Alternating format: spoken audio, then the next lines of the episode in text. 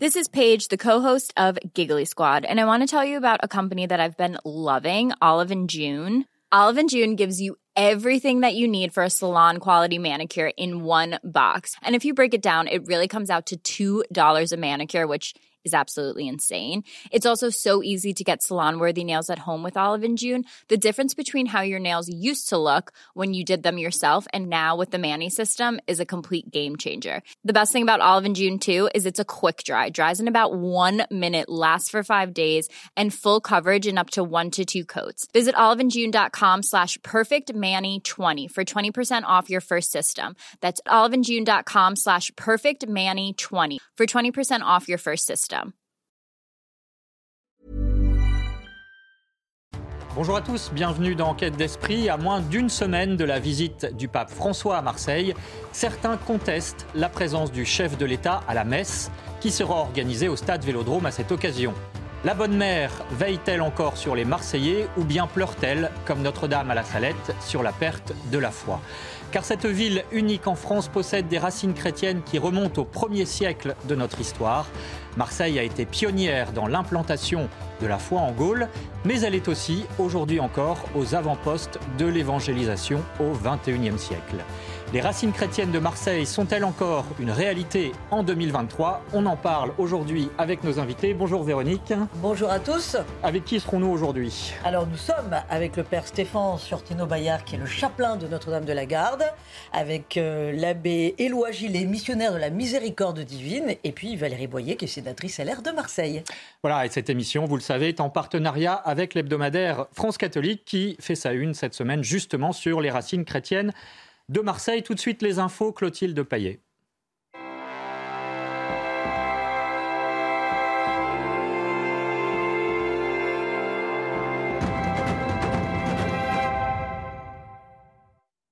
Bonjour Clotilde Paillet, les infos avec vous et on commence bien sûr par les préparatifs de la visite du pape. Bonjour Amérique, bonjour à tous. À l'occasion des rencontres méditerranéennes les 22 et 23 septembre prochains à Marseille, le pape François descendra l'avenue du Prado en papa mobile pour aller à la rencontre du peuple marseillais. Il présidera aussi une messe au stade Vélodrome et se rendra à la basilique Notre-Dame de la Garde. La cité phocéenne est impatiente de recevoir le souverain pontife. Reportage sur place, Laure Para. C'est ici, sur les hauteurs de la cité phocéenne, que le pape François a choisi de se rendre pour la prière mariale. Une venue que le diocèse de Marseille prépare depuis longtemps. Préparer vraiment la basilique pour la beauté euh, de la liturgie, la beauté des moments de recueillement qui sont prévus ici. Euh, et puis euh, préparer pour que chacun se sente accueilli et soit à la place qui lui revient. En bas, les commerçants aussi attendent le pape, comme le gérant de ce magasin d'objets d'art redécoré pour l'occasion. On a fait des neuvaines qui sont bien sûr à l'effigie du pape François. Euh, et puis il y a toujours des tasses parce qu'on attend énormément de monde. C'est quand même un événement. Depuis euh, Clément VII, je crois, en 1533, il n'y a pas eu de pape à Marseille. Dans cette brasserie, l'heure est aussi aux préparatifs. J'ai prévu de, commander euh, euh, des drapeaux comme vous avez vu pour la Coupe du Monde de rugby. Eh bien, on va faire en sorte de, pouvoir célébrer euh, la venue du pape à Marseille. C'est un événement, ça fait 490 ans qu'on n'avait pas eu un pape qui soit venu ici. Une venue qui promet d'être réjouissante. Plus de 60 000 personnes sont attendues pour la messe au Vélodrome. Les évêques de France ont lancé cette semaine les états généraux du patrimoine. Pendant plus d'un an, les diocèses de France vont recenser le patrimoine religieux matériel et immatériel. Pour le père Gauthier Mornas, à l'initiative de cette grande enquête, c'est l'occasion de redécouvrir des richesses parfois oubliées et réfléchir à la manière de les mettre en valeur. À chaque fois qu'on parle patrimoine religieux, instantanément, on pense aux grands monuments emblématiques qui trustent un peu le haut du pavé médiatique, Notre-Dame de Paris, le Mont Saint-Michel, Fourvière et ainsi de suite. Euh, il y a tout autant de richesses euh, que l'immobilier dans le mobilier et dans l'immatériel. Nous allons lancer une grande enquête nationale à destination de tous les diocèses du pays d'ici à la fin novembre, une enquête qui va durer 3-4 mois dans les diocèses, pour justement mieux connaître tout ce patrimoine. Je vous donne deux chiffres. On sait en France, par exemple, que nous avons 300 000 objets qui sont classés par le ministère de la Culture euh, au titre d'une protection, donc soit un classement, soit une, une, inscription. Sur ces 300 000 objets, nous savons que nous en avons 100 000 qui sont religieux, et sur ces 100 000 religieux, 80% qui sont dans les églises communales du pays. C'est vous dire l'importance de ce patrimoine. Est-ce qu'on le connaît assez? Est-ce qu'on le protège assez? Et surtout, est-ce qu'on le valorise assez? La charpente de Notre-Dame a été bénie par l'évêque d'Angers. La structure fait 40 mètres de long, 15 mètres de haut et 15 mètres de large. Un vaste chantier qui a commencé il y a un peu plus d'un an. Notre-Dame de Paris devrait rouvrir ses portes en décembre 2024. Au Nigeria, un séminariste a été brûlé vif dans son séminaire au centre du pays. À l'origine de cette attaque terroriste, un groupe de bandits de l'ethnie Peul qui voulait kidnapper un prêtre. Aucune réaction ni soutien du côté du gouvernement nigérian, alors que le nombre de membres de clergé victimes d'enlèvement s'élève déjà à 14 en 2023. Les Occidentaux, eux, font la sourde oreille. Explication par Frédéric Ponce. Il y a de très beaux discours défendant les droits de l'homme, le droit des peuples à disposer d'eux-mêmes, mais c'est rarement suivi d'effets, c'est rarement suivi d'actes concrets.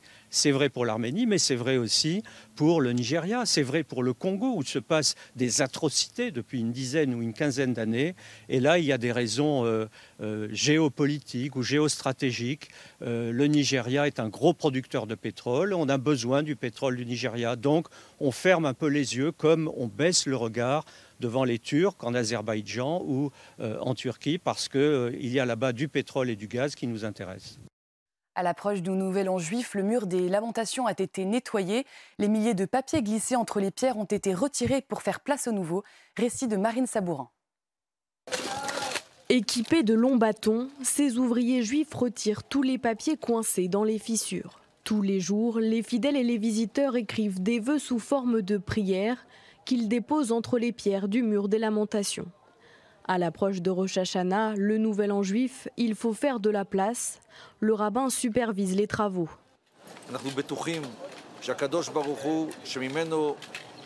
Nous sommes certains que Dieu qui est ici entend les prières.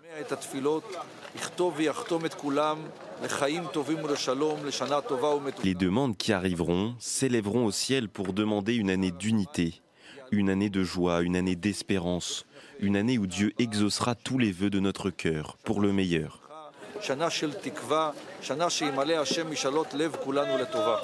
Le nettoyage a lieu deux fois par an.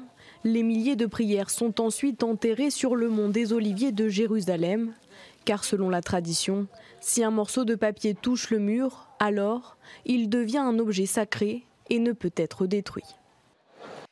Pour finir, un mot sur le baptême de la légende du football brésilien Ronaldo. À 46 ans, il phénoménal a été baptisé dans la stricte intimité familiale. Avec ce sacrement, je me sens vraiment reconnu en tant qu'enfant de Dieu, a-t-il écrit sur Instagram. Je renouvelle mon engagement à suivre le chemin du bien en croyant à l'amour de Jésus. C'est la fin de votre journal. Emeric, c'est à vous pour la suite d'Enquête d'Esprit. Merci Clotilde Paillet. Marseille est-elle une ville de foi? Hier comme aujourd'hui, on en parle à l'occasion de la venue du pape François à Marseille. Il célébrera une messe au stade Vélodrome, notamment. On en parle avec le père Stéphane Siortino-Bayard. Bonjour, mon père. Bonjour, bonjour à tous. Vous êtes le chapelain de Notre-Dame de la Garde. Vous êtes aussi l'archiviste du diocèse de Marseille. À ce titre, la mémoire. Vous nous parlerez donc de ces racines chrétiennes de Marseille. Avec nous également l'abbé Éloi Gillet. Bonjour, monsieur l'abbé. Bonjour. Vous êtes missionnaire de la miséricorde divine à Marseille. Vous êtes responsable de l'église Saint-Charles, une église qui se trouve près du Vieux-Port. C'est l'église où Marcel Pagnol a été baptisé et vous nous parlerez de votre action justement d'évangélisation sur le territoire de cette paroisse. Avec nous également Valérie Boyer, bonjour. Bonjour. Merci d'être avec nous. Vous êtes sénatrice LR de Marseille depuis 2020. Auparavant, vous avez été députée des Bouches-du-Rhône, adjointe au maire de Marseille et vous êtes de Marseille, pardon, et vous êtes très engagée notamment sur la question des chrétiens d'Orient. Et puis Véronique, vous nous parlerez aussi d'un épisode fameux de l'histoire de Marseille. C'est la première ville qui a été consacrée au Sacré-Cœur de Jésus lors d'une épidémie de peste. Vous nous raconterez cette histoire. Alors, Marseille, donc, euh, se prépare à accueillir le pape, mais euh, il y a une mini polémique qui vient de se développer puisque euh, Emmanuel Macron a confirmé qu'il assisterait à la messe du pape le 23 septembre avec la Première Dame. Regardez la citation de l'Élysée qui s'affiche sur votre écran. Votre écran, la République a toujours eu des relations avec les cultes. La participation à la messe est un événement populaire et festif. Le président assiste à la messe mais il ne participe pas à une cérémonie religieuse, il ne participe pas à l'Eucharistie, traduction. Il n'ira donc pas euh, communier. Cette participation du chef de l'État a été critiquée, notamment à gauche, par Jean-Luc Mélenchon et LFI. au nom d'une certaine vision de la laïcité. Euh, la critique, si je la résume, se résume à cela. D'un côté, l'interdiction de la baya par le pouvoir public, les pouvoirs publics, de l'autre, euh, le président qui assiste à la messe du pape. Vous allez réagir là-dessus, mais je voudrais auparavant qu'on écoute le père Michel Viau. Il est historien et euh, il a écrit notamment La France et les papes. Et regardez, il nous, il nous décrit cette tradition solidement établie entre la France et le Saint-Siège, à gauche comme à droite, à travers une anecdote historique. Euh, quand on a euh, rendu au culte la cathédrale de Reims, qui est pourtant un des symboles de la royauté, en 1938, il y a eu deux jours le 9 et le 10 juillet 1938, euh, le président Lebrun, président de la République, était présent dans la cathédrale de Reims. Et qui a officié? Le cardinal Suard, mais pas en tant que cardinal Suard, en tant que légat du pape. Ça veut dire en termes diplomatiques comme si c'était le pape lui-même. Et d'ailleurs, les honneurs pontificaux lui, lui ont été rendus. Et vous aviez à cette époque-là euh, encore des gens du Front populaire, puisque par exemple le ministre des Beaux-Arts et de l'Éducation nationale était Jean Zay, socialiste et franc-maçon, et juif d'origine. Et il était à Reims. Voilà un son recueilli par euh, Éloi Rochebrune. Valérie Boyer, une première réaction en tant que politique, est-ce que vous considérez que le christianisme a une place à part au regard de l'histoire notamment de notre pays, ou est-ce qu'il faut traiter toutes les religions sur le même plan? Bah, on, ne peut pas, euh, on ne peut pas nier que le christianisme a une place centrale dans la construction de la France, de l'Europe, et euh, le catholicisme une place centrale dans la construction de Marseille. Euh, il suffit de se promener dans les rues, et notamment dans, les rues des quartiers anciens. Il n'y a pas une maison qui n'est pas ornée d'un saint. la plupart on a 110 villages à Marseille, beaucoup portent le nom d'un saint, hein, Saint-Mauron, Saint-Lambert, Saint-Victor, etc. Donc c'est une évidence qu'on ne peut pas dissocier la ville de son histoire et de ses racines. Et comme le disait euh, la philosophe euh, Simone Veil, l'enracinement, euh, c'est aussi un droit fondamental. Donc effectivement, la, la, place de, la religion, et de l'histoire est, est essentielle dans notre vie. On ne serait pas français euh, où on ne vivrait pas en France de la même façon euh, si l'Église catholique euh, n'avait pas été présente. Aujourd'hui, je crois qu'il ne faut pas confondre laïcité et cathophobie pour répondre à votre question, comme l'exprime LFI.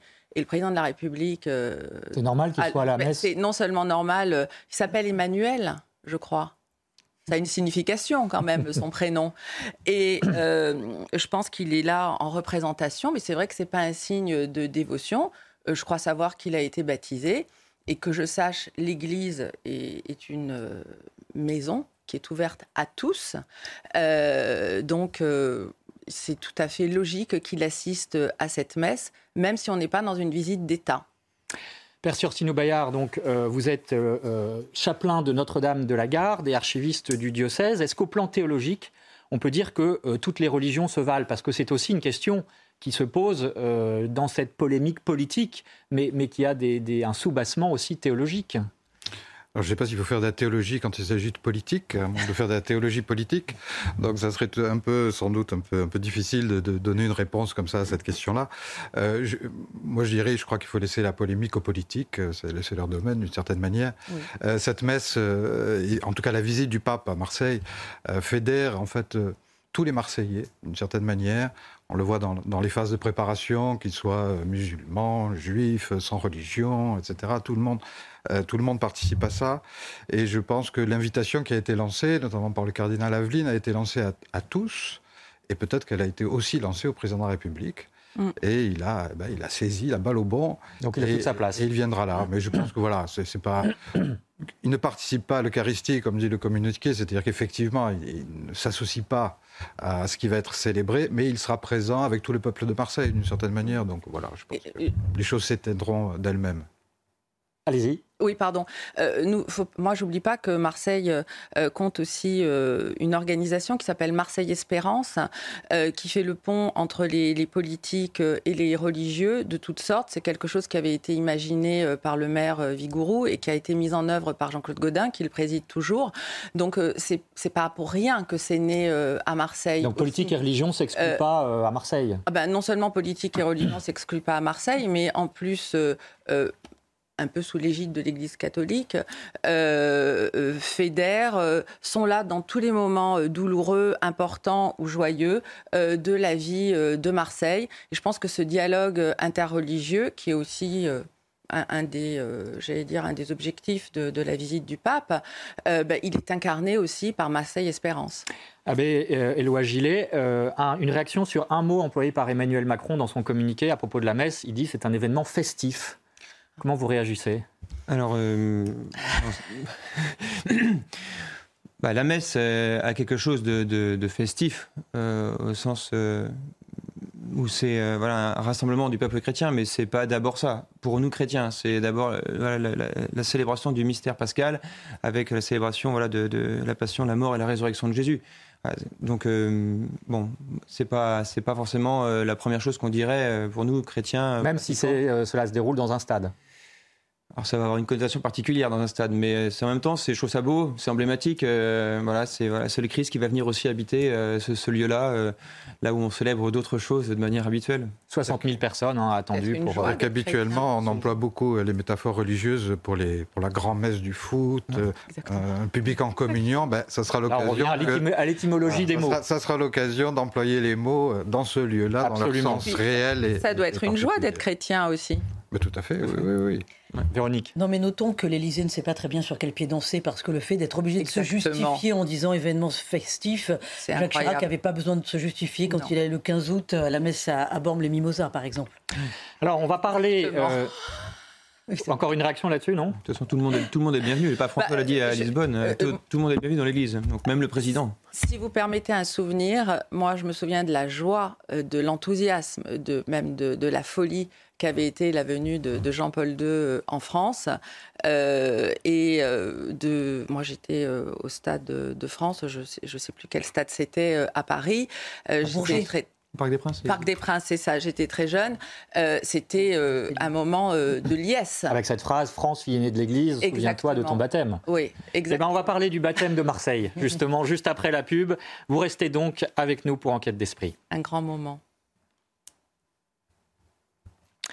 De retour dans Enquête d'esprit, nous parlons de la ville de Marseille à quelques jours de la visite du pape François dans cette ville, dans cette ville du sud de la France. Est-elle une ville de foi encore en 2023 Eh bien, euh, nous allons en parler. Nous en parlons avec nos invités. Le père Stéphane Siortino-Bayard, il est chapelain de la basilique Notre-Dame de la Garde avec l'abbé Éloi Gillet. Il est responsable de l'église Saint-Charles près du Vieux-Port.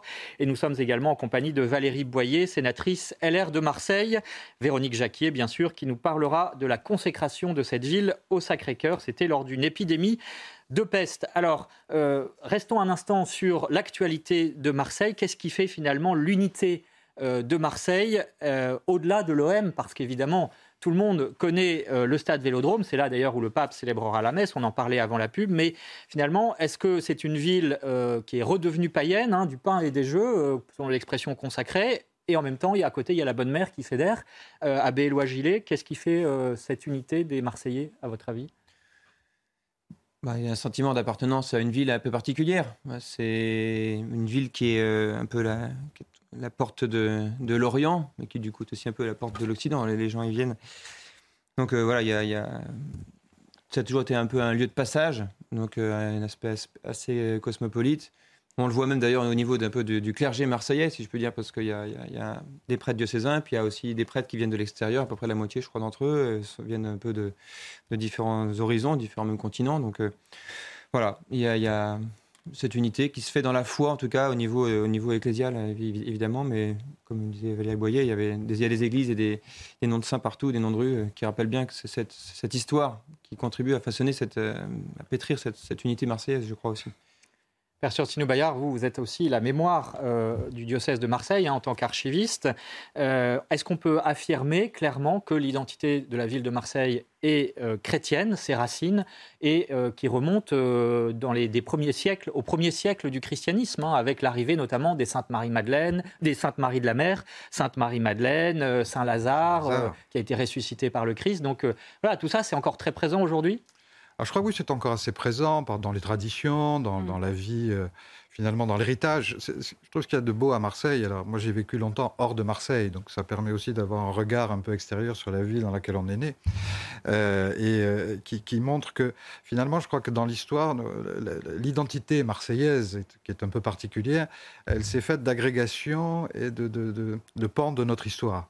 Et la partie chrétienne, évidemment, c'est celle sans doute qui, a encore aujourd'hui le plus de reste, mais notre héritage antique, l'héritage grec, l'héritage, etc., est toujours très très présent. Et finalement, je crois que toutes les personnes qui arrivent à Marseille arrivent à s'agréger finalement à cet héritage et à le faire fructifier.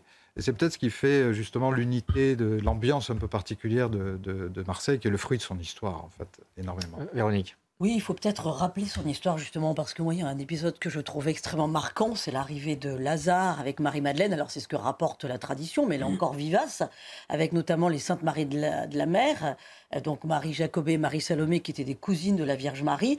La, tradition rapporte qu'ils sont arrivés euh, en Camargue et ensuite que Lazare et Marie-Madeleine ont filé sur Marseille. Lazare deviendra le premier évêque de Marseille, mais c'est pas n'importe qui, c'est celui qui dans l'Évangile a été ressuscité par le Christ. Donc on imagine cet homme arrivé dans cette grande cité grecque et porter comme ça l'Évangile. Je trouve que ça a quelque chose même de révolutionnaire. Et l'évangélisation de la France a commencé par Marseille. C'est fou. Valérie, vous voyez là-dessus C'est vrai, c'est vrai, c'est vrai. Et, cet endroit, euh, euh, c'est vrai que la tradition est très importante. Euh, et peut-être c'est encore un très grand moment de la vie marseillaise, c'est la messe de la Chandeleur avec euh, ces fameuses navettes euh, dont des petits pains, hein. tout à côté. Qui symbolise l'arrivée en bateau, c'est ça La barque de Marie-Madeleine et surtout euh, ce moment, et voilà c'est ça comme on le voit à l'écran, et surtout ce moment de, de, grande piété, de ferveur populaire où des Marseillais arrivent de toute la ville pendant la nuit avec un cierge vert. Et il y a la bénédiction des pêcheurs à 5 heures du matin et ensuite la messe à 6 heures. Et franchement, euh, Bon, moi, c'est un de mes moments préférés de la vie marseillaise parce que ça, euh, ça réunit euh, tout le peuple de Marseille. et là aussi, croyants, non-croyants, évidemment, chrétiens majoritairement, mais pas que, puisque l'Église est toujours ouverte à tous. Et c'est un très beau moment, à la fois de tradition, de communion et d'espérance aussi. Ah ben, J'ajouterais que, comme ça a été mentionné, là, on a eu la visite donc, de, de Lazare, Marthe et Marie, et que dans l'Évangile, ce sont les amis de Jésus. Ce sont les seuls qui sont désignés comme cela. Mm. Et donc, ce sont ceux-là que, que, Dieu nous a envoyés euh, par le, mystère des flots qui nous a amené cette barque jusqu'ici, euh, et qui sont arrivés et qui nous ont évangélisés. Donc, la, Provence, c'est un peu une deuxième forme de, Terre Sainte en quelque sorte. Mais euh, voilà, donc ce sont les amis de Jésus qui sont venus et en quelque sorte, ça, ça nous oblige encore aujourd'hui, au sens à transmettre cette amitié, à vivre cette amitié. Et je pense que ça rejoint un peu la question que vous me posiez avant. C'est d'ailleurs le titre de Lazare. Lazare est le patron euh, de, du diocèse, euh, puisqu'il a été. Euh, nous l'avons pris, alors, comme disait, peut-être n'a-t-il pas été le premier évêque de Marseille, mais en tout cas, nous, on l'a pris comme premier évêque de Marseille. En tout cas, voilà, on l'a choisi. C'est une élection. Il faut faire confiance à la tradition. Et c'est très important. Moi, je fais très confiance à la tradition. Elle est, elle est plus que vivace, elle est vivante, en fait. Oui. Et, et, Lazare, son titre, c'est Ami du Christ. Voilà. Il est patron du diocèse en tant qu'ami du Christ. Et je trouve que c'est très beau justement parce que ça nous montre justement cette amitié. C'est n'est pas tellement le fait qu'il soit ressuscité, évidemment c'est important, mais c'est cette amitié avec le Christ et qui fait finalement que ben, tous les Marseillais sont appelés à devenir des amis du Christ parce que le Christ est aussi leur ami. Alors on va voir justement comment cette problématique se pose aujourd'hui concrètement à Marseille. Juste avant, il y a un épisode, Véronique, qu'il faut rappeler dans l'histoire chrétienne de Marseille. C'est la consécration, ça a été la première ville consacrée au Sacré-Cœur du Christ. Raconte-nous cet épisode.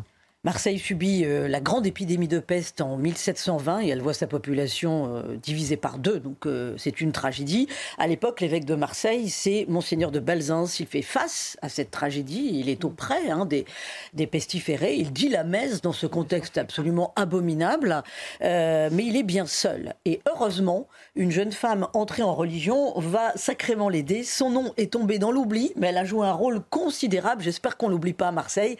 C'est Anne-Madeleine Rémusa. Elle est entrée dans l'ordre de la visitation à 15 ans. Elle a une vie mystique euh, intense puisqu'elle est gratifiée de visions du Christ depuis euh, sa, jeunesse.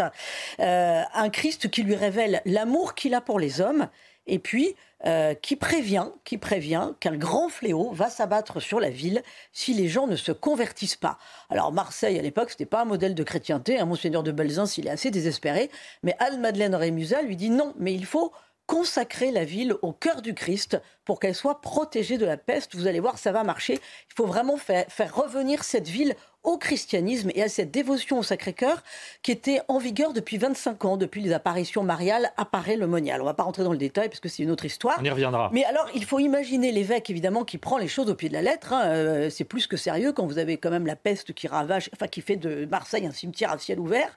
Il faut donc imaginer l'évêque pieds nus, habillé comme un pénitent, qui porte la croix comme s'il était chargé de tous les péchés de la ville qui remonte le cours qui porte maintenant son nom à Marseille, euh, qui célèbre la messe, qui consacre euh, la ville et ses habitants. il fait ça le, 1er novembre 1720. Et euh, miracle, la peste, l'épidémie, on va dire, disparaît pendant quelques temps. Et puis, elle va revenir par à coup. Et donc, Anne-Madeleine Rémusat lui dit, mais non, mais c'est pas suffisant. Tout le monde ne s'est pas consacré euh, au Sacré-Cœur. Il y a des Marseillais qui sont encore rétifs à cette dévotion.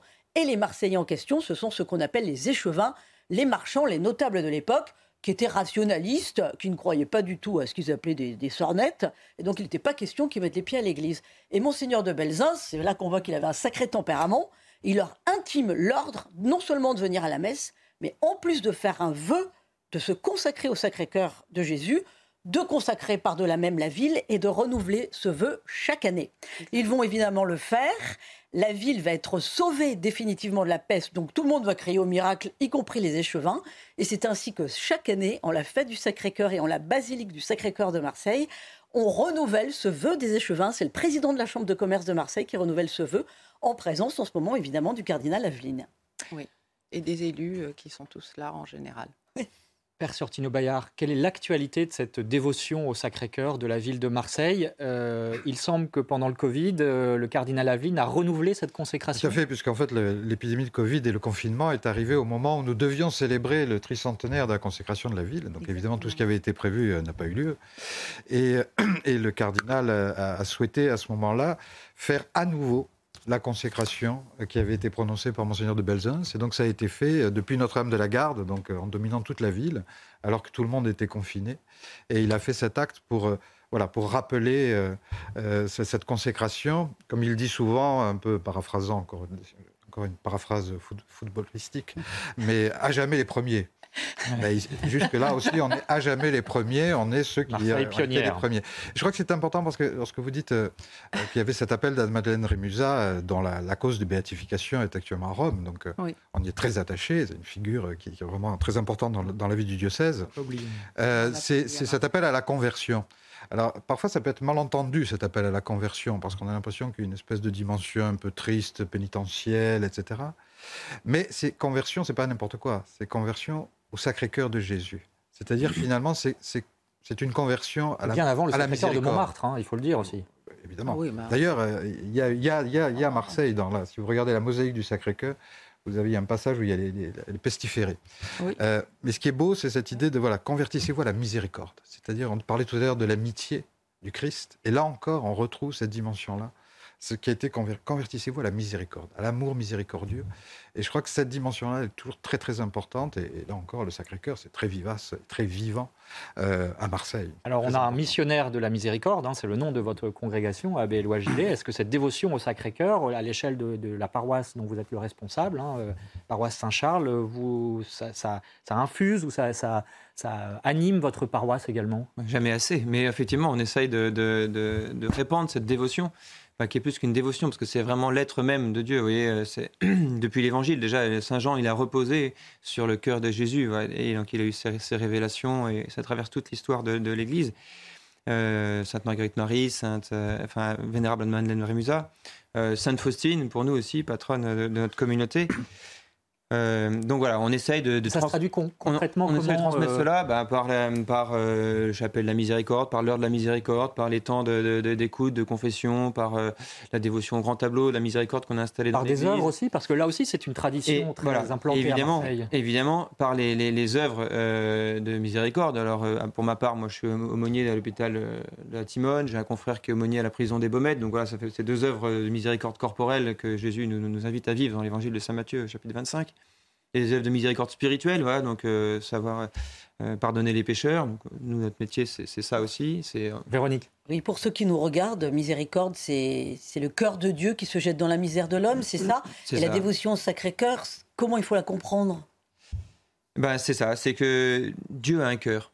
Dieu n'est pas insensible. Dieu n'est pas sur son petit nuage comme ça, puis à regarder euh, ce désintéressant du monde, mais au contraire, Dieu a un cœur. Il, il, a, il a voulu d'ailleurs prendre une humanité pour se faire éminemment proche de nous. Et sur la croix, vous voyez, il nous a laissé euh, ce cœur ouvert d'où a jailli le, sang et l'eau, source des sacrements de l'Eucharistie, du baptême, euh, de la confession, enfin de tous les sacrements en fait. Et donc voilà, c'est Dieu qui, se penche vers la misère humaine. Et donc partout où il y a de la misère, eh bien, euh, nous sommes envoyés. Euh, les missions de la miséricorde, mais finalement tout chrétien. Et donc on l'a vu, euh, enfin on va le voir peut-être aussi à travers l'histoire de Marseille, parce qu'on a parlé de... de Alors justement, oui, mais... Valérie Boyer, euh, il y a une multitude d'œuvres dans l'histoire, hein, on n'a pas le temps de toutes les évoquer bien sûr, mais il y a des, des figures formidables, l'abbé Fouque, qui est le Saint Vincent oui. de Paul marseillais, Monseigneur de Masneau, qui a fait construire la Bonne Mère, on va en reparler, euh, le père de Timon David... Oui. Est-ce que ces œuvres, toutes ces œuvres chrétiennes, qui euh, pour une part vivent encore aujourd'hui, euh, sont perçues euh, comme vraiment essentielles par les élus marseillais Là. Euh, en, je, euh, je, ne sais pas si elle. Je, je pense, oui, parce que euh, beaucoup sont passés d'ailleurs par, par toutes ces œuvres. l'enseignement catholique, l'enseignement confessionnel à Marseille est très important. C'est à peu près entre 17 et 20% des élèves. C'est un enseignement qui est aussi très apprécié de toutes les religions. Je ne veux pas dire de toutes les communautés, parce que pour moi, il n'y a qu'une seule communauté, c'est la communauté nationale. Mais euh, effectivement, c'est une promesse, quelle que soit la religion des parents, pour eux, d'ascension sociale, d'espérance. Euh, et là, c'est l'enseignement catholique marseillais, l'enseignement privé marseillais euh, confessionnel, est vraiment un des piliers de cette ville. Et puis, je dirais que. C'est aussi euh, une responsabilité, parce que, euh, effectivement, euh, si elle est catholique, cette euh, école, il faut aussi qu'elle annonce l'évangile et le Christ. Oui, c'est bien, effectivement, qu'elle le fasse. Et c'est probablement à travers l'école, je pense, qu'on qu continuera à, à, à pouvoir encore évangéliser. enseigner, évangéliser, exactement. Puis vous parlez, vous parlez de, de politique tout à l'heure. Moi, je voudrais rappeler une figure qui est très importante dans la vie politique, puisque c'est celle de la première femme ministre d'État euh, en France qui était euh, catholique, engagée, très engagée pour la cause des plus faibles, des plus pauvres et surtout des, des personnes euh, handicapées, qui est Germaine Poinceau-Chapuis. Donc euh, cette grande résistance, euh, on, on l'oublie souvent, mais c'était une grande figure de la politique euh, française, première femme ministre d'État. Marseillaise donc. Marseillaise, catholique, engagée dans ces mouvements chrétiens. et, et, là aussi, c'est assez fort de, de, de l'enracinement de Marseille dans cette, dans cette foi. Euh, qui est à la fois, je pense, une aventure personnelle pour chaque, chaque Marseillais et intime, euh, mais aussi euh, une des caractéristiques de la ville et de la France, parce que on parle souvent de la spécificité marseillaise, euh, mais ce qui se passe à Marseille, euh, c'est peut-être une réalité augmentée de ce qui se passe dans toute la France et dans tous les domaines, les bons comme les moins bons. Enfin, je ne sais pas si vous partagez cet avis, mon père, mais non, mais ce qui est intéressant de voir, c'est que ces œuvres-là, justement, toutes ces œuvres, toutes ces œuvres s'inscrivent dans, dans, le mouvement catholique social de, du 19e siècle. Elles sont toutes enracinées dans, euh, dans, dans la dévotion au Sacré-Cœur. Les pères de Timon David oui. sont les pères du Sacré-Cœur. Exactement. Euh, L'œuvre Jean-Joseph Allemand était aussi. Donc c'est vraiment un ancrage extrêmement fort. Et voilà, je crois ah, que et la miséricorde, au fond, euh, Anne-Madeleine Remusat, dans une de, de, ses visions, euh, voit le Christ qui prend son cœur et qui le met dans le sien. Et, et moi, toujours, cette image m'a toujours frappé. D'ailleurs, sur l'image que vous avez montrée, c'est ce qu'on voit. On la voit portant son cœur. Et euh, de, de, le corps d'Anne-Madeleine Remusat a disparu à la Révolution. Il ne reste que son cœur. C'est la seule chose que nous ayons. Comme relique. Et je trouve que ce qui est beau, c'est dans, dans, le culte de la miséricorde, et ça se voit dans l'enseignement catholique, ça se voit dans les œuvres, etc., c'est finalement expliquer que le cœur humain est capable d'aimer sans mesure. à la manière à la manière du cœur du Christ. Et je crois que c'est ça finalement qui nous pousse les uns les autres à sortir et, et à nous fédérer pour, pour le bien de tous. Alors, avant d'évoquer les défis de l'avenir à Marseille et ailleurs, eh bien, euh, nous avons parlé du Christ. Maintenant, nous allons aller voir sa mère, euh, Notre-Dame de la Garde, la bonne mère, et euh, l'attachement aussi des Marseillais qui demeurent encore aujourd'hui. Regardez ce reportage signé Laure Parra et Loire Rochebrune. Du haut de sa colline, Notre-Dame de la Garde veille sur le vieux port. Pour les pêcheurs, c'est le phare de la ville. Si on ne croit pas à la bonne mère, on n'est pas pêcheur. Une protection qui dure depuis des siècles comme nous l'explique cet ancien armateur de bateaux. Et il y a un lien qui est très étroit entre euh, ceux qui allaient affronter la mer pour ramener à manger. La mer a toujours été un élément qui était très rugueux, très difficile, et on savait où est-ce qu'on était par rapport à elle. Et elle veillait sur nous, elle veillait sur les marins, parce que les marins, les marins depuis leur bateau la regardaient, et elle, depuis son promontoire, regardait aussi les marins. Notre-Dame veille sur les marins et parfois les sauve. En témoignent ces dizaines d'ex-voto en marbre exposés sur les murs de la basilique et ces dizaines de bateaux suspendus au plafond qui rappellent la vocation première de ce lieu, la prière d'intercession à la Vierge Marie. Depuis la fin du XVe siècle ou le début du XVIe, la basilique euh, reçoit des ex-voto, des remerciements des, marins qui ont invoqué euh, la protection de la Bonne Mère. Euh, ce lieu est né comme un lieu de prière. La prière d'un homme dont on ne connaît que l'initiale, la lettre P, qu'on a surnommé Pierre, et qui, euh, au Moyen Âge, a voulu faire de ce lieu un lieu où il était plus près du ciel. Et la prière de cet homme a été si intense qu'elle a attiré ici la prière d'autres hommes, d'autres femmes, d'autres enfants, et ce depuis des siècles. Lors de son voyage la semaine prochaine, le pape François viendra lui aussi prier à Notre-Dame de la Garde et ainsi honorer le peuple de Marseille. Voilà, rappelons pour terminer ce reportage que la première pierre de Notre-Dame de la Garde a été posée en 1853, cela fait donc 170 ans, par euh, Monseigneur de Masneau, Saint euh, Eugène de Masneau, qui était donc l'évêque de cette ville à ce moment-là. Euh, parlons un peu du présent pour les quelques minutes qui nous restent. Abbé Éloi Gillet, on a parlé de cette histoire chrétienne qui est une évidence. Hein. Il y a une église toutes les 100 mètres, comme le disait Valérie Boyer tout à l'heure. Mais bien sûr, Marseille, comme les autres villes de France, est confrontée à un changement civilisationnel. on dit que c'est une ville multiculturelle, ça veut dire qu'il y a des défis euh, qui sont immenses. Comment fait-on? Est-ce qu'il y a un risque de dissolution de l'identité euh, chrétienne, catholique de cette ville? Et euh, à l'inverse, la nécessité d'un réveil spirituel. Vous qui êtes responsable d'une paroisse, comment est-ce que vous faites face à ces défis? On essaie de faire notre job. bah, déjà, on, fait tout ce qui nous incombe au sens de maintenir, enfin, la vie, d'assurer la vie paroissiale, les baptêmes, les préparations, enfin, d'accueillir tous ceux qui y viennent. Et puis je crois qu'effectivement, il faut euh, pas avoir peur, de, comme disait le pape François, de sortir nos sacristies. Euh, c'est voilà, parmi les images qui, qui, qui, défilent à l'écran, on voit euh, à un moment donné, pendant le, voilà, celle-ci, voilà, qui était un temps d'accueil devant l'église pendant une mission de Noël. Voilà, on invite les gens à venir prier, se recueillir devant la crèche. Ça, ça parle à beaucoup de gens. la mission des rameaux, pareil, on les invite. Bon, donc il faut que l'église ose sortir un peu d'elle-même. Euh, après ça, je, me suis été assez marqué par un, grand texte, euh, non, la, conférence de Benoît XVI euh, au Bernardin, Querere Deum, là, il parlait du rôle des moines qui n'étaient pas là au moment de l'effondrement. Il y a 15 ans, très exactement. C'est ça, en 2008, je crois. au moment où le monde s'effondrait un peu, euh, il, explique bien que les moines n'étaient pas là, euh, n'avaient pas pour but d'essayer de sauvegarder ou de préserver une culture antique. Euh, non, c'était vraiment d'aller de l'avant, de, construire, de façonner un nouveau, un nouveau christianisme. Bon, ben, c'est peut-être un peu notre mission aussi aujourd'hui, c'est à la fois de s'enraciner dans le passé pour construire quelque chose de, toujours nouveau. Mais donc, et je pense que ce sera prophétique. Je pense que le monde attend quelque chose de l'Église et donc il faut qu'elle ose alors il y a un chiffre intéressant qui a été sorti par le journal La Croix. 10% euh, des baptêmes euh, chaque année sont, euh, proviennent d'anciens musulmans, sur, donc 10% sur 135. Le chiffre lui-même est en augmentation. Ça veut dire qu'il y a un défi là aussi d'annoncer l'évangile aux, musulmans, Père Sortino Bayard? Oui, ben, il y, a le défi tout simplement d'être chrétien de montrer voilà, ce que c'est qu'être chrétien. Je pense que euh, ce n'est pas tellement un discours qu'une que, attitude, qu'un être, et, finalement d'attirer de, simplement par ce que l'on fait plutôt que par ce que l'on dit. Je crois que c'est ça qui est sans doute le plus important. Dans une ville comme la nôtre, où, où finalement, je crois que la tradition du, du, du, du, dialogue, alors le dialogue ça veut tout dire et rien dire, enfin disons en tout cas de, voilà, de cette facilité qu'on peut avoir d'entrer en contact, en lien les uns avec les autres, joue beaucoup. Et euh, quelle que soit la, communauté, hein, on, a l'habitude finalement, euh, on a une culture commune qui est la culture méditerranéenne finalement. Euh, on a aussi des communautés chrétiennes orientales très importantes à Marseille. On a donc une église arménienne notamment. Et une église arménienne très très.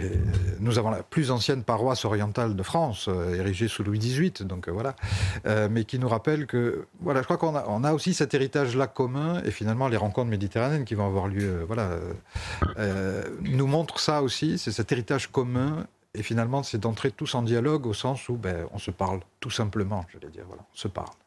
Euh, Véronique Jacquier, pardon. Oui, comment euh, témoigner euh, sans donner l'impression que le catholicisme se réduit maintenant à faire de l'assistanat social? Ou un folklore. Ou un folklore? Valérie Boyer. Ah, pardon, excusez. D'abord, euh, je voudrais revenir sur le thème multiculturel. Moi, c'est un terme que je n'aime pas parce que euh, c'est un terme souriant, euh, gentil, mais qui cache en fait beaucoup de difficultés. Je parlerai plutôt de, comme l'a dit Jérôme Fourquet pour Marseille, comme il l'a dit pour la France, d'une archépilisation aujourd'hui. Et pour que ça veut dire que les communautés ne se parlent plus, c'est ça que comment on pourrait Les communautés, bah, c'est compliqué. Alors c'est vrai, je parlais tout à l'heure de Marseille Espérance, de l'école des écoles confessionnelles qui sont vraiment un endroit où on arrive à se parler. Le catholicisme met du liant. Voilà, c'est le catholicisme qui met du liant essentiellement. Euh, mais il y a une telle acculturation et une telle déchristianisation, je dirais même une cathophobie. On l'évoquait au, début de l'émission, un mépris. Euh, c'est la seule religion euh, qui est moquée de, de, façon. En même temps, un honneur qu'on lui rend. Voilà. Oui, enfin. Jésus aussi. oui, oui, oui, c'est vrai. Mais aujourd'hui, je pense que effectivement, euh, moi j'interviens ici en tant que femme politique, euh, les politiques mettent des ponts euh, dans, dans, ce dialogue interculturel. pour mettre des ponts, il faut qu'il y ait des choses qui soient équilibrées à chaque bout de pont et que chacun ait envie de traverser ce pont. et c'est là, en fait, tous les enjeux que nous avons.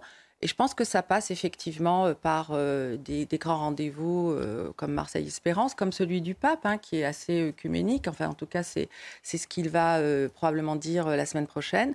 est-ce qu'il faut que les politiques, pardon de vous couper, est-ce qu'il faut que les politiques attestent davantage, d'une manière ou d'une autre, de l'histoire justement chrétienne de la France? On, a, on se souvient de cette polémique des racines chrétiennes dans la Constitution européenne qui avait été refusée par Jacques Chirac à l'époque. Est-ce que le rôle des politiques pas de, ne serait pas de monter au créneau sur ce sujet-là ah, Moi, j'y étais euh, totalement euh, favorable.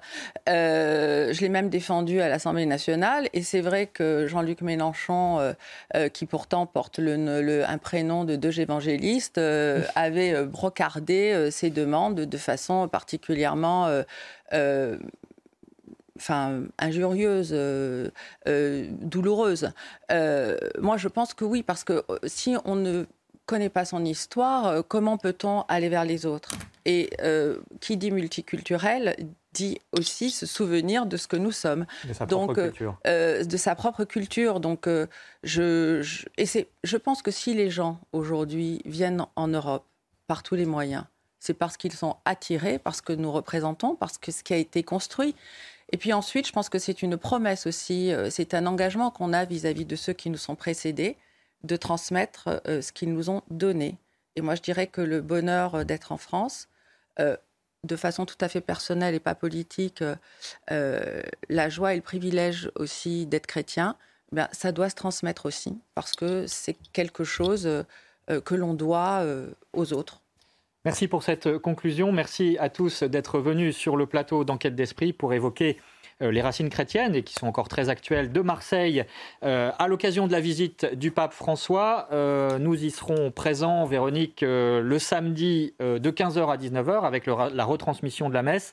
Également, dimanche prochain, nous ferons le bilan euh, de la visite du pape. Et puis, il ne faut pas oublier aussi une lecture, euh, Véronique, celle de France catholique, euh, qui fait sa une sur les racines chrétiennes de Marseille. Tout à fait. Vous pourrez découvrir en particulier, puisqu'on n'a pas eu le temps de les évoquer, mais ce sont vraiment de magnifiques figures, celle du Monseigneur Eugène de Masneau, celle du père, celle du père Timon David et, celle de l'abbé Fouque, bien entendu. Voilà, à retrouver aussi. à découvrir sur france-fr ou sur Exactement.